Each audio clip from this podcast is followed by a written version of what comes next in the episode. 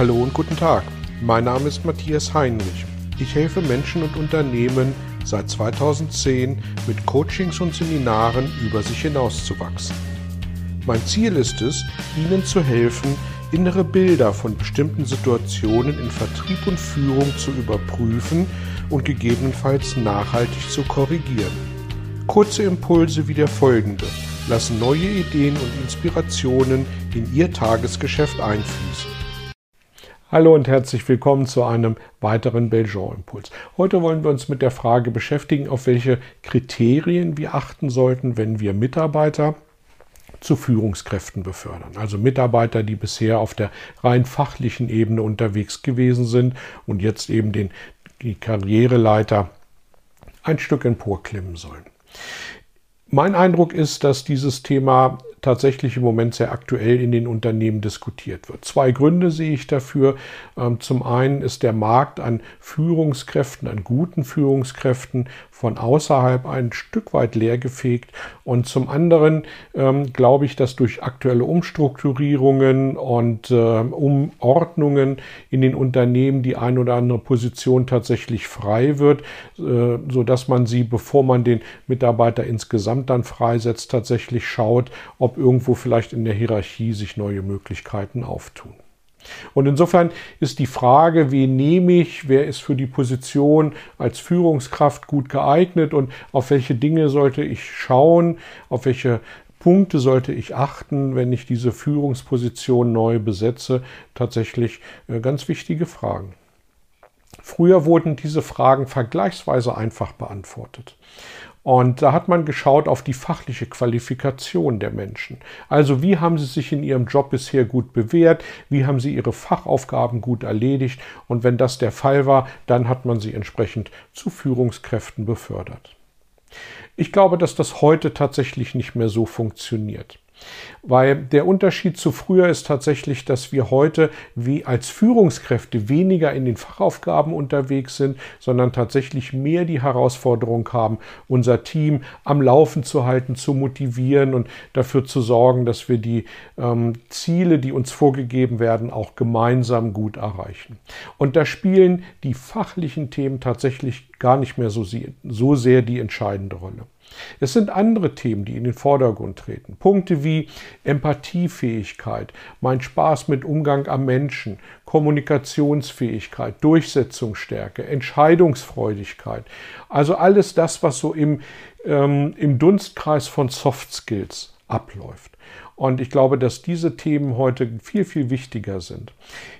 Gleichzeitig sind die aber schwieriger in den Menschen zu erkennen. Und die Herausforderung liegt tatsächlich darin, äh, diese Themen, diese Soft Skills in den Menschen zu entdecken, um eine Entscheidung zu treffen, inwieweit sie als Führungskräfte dann auch gut geeignet sind.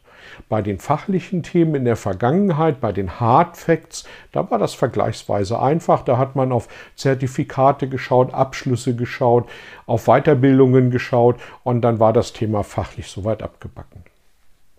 Das ist heute eben ein großes Stück weit anders. Und die Frage, die wir uns stellen äh, müssen, ist, welche Fragen können wir stellen, um den guten äh, Bewerber im Rahmen, im Kreise der Mitarbeiter zu finden, um ihn entsprechend dann zu promoten.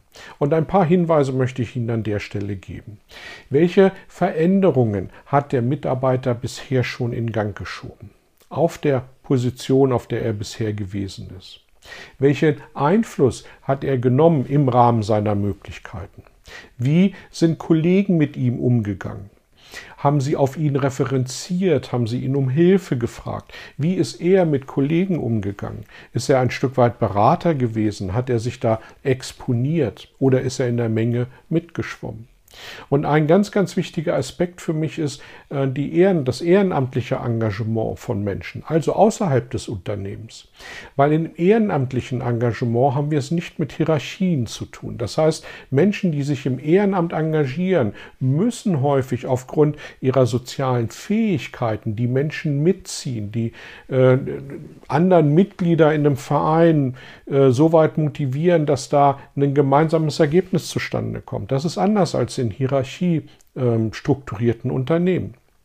Das heißt, wenn ich Mitarbeiter habe, die sich da gut aufstellen, die da gut performen und die es, äh, egal ob im Kaninchenzüchterverein, äh, bei, bei Skatrunden oder Schach oder das spielt alles überhaupt keine Rolle, ähm, einfach außerhalb in der Lage sind, Menschen zu bewegen, Menschen mitzunehmen, dann glaube ich, ist das ein gutes Indiz dafür, dass das auch in einer Führungsposition gelingen kann. Und äh, eine vielleicht ein bisschen provokante Frage, aber äh, für die, die sich auch mit, äh, mit gegensätzlichen Meinungen gut auseinandersetzen wollen, ähm, wie ist es in der Vergangenheit gelaufen, wenn ich mit diesem Mitarbeiter als Führungskraft unterschiedliche Auffassungen, unterschiedliche Meinungen hatte? Wie sind wir da miteinander umgegangen? Wie kompromissbereit ist dieser Mitarbeiter gewesen? Wie intensiv hat er aber auch vielleicht seine Meinung vertreten und auch argumentiert? Das sind alles Hinweise, die wir nutzen können, um denjenigen vielleicht aus einer Reihe von Mitarbeitern herauszufinden, der gut für eine Führungsaufgabe geeignet ist. Über eines sollten wir uns aber am Ende tatsächlich im Klaren sein.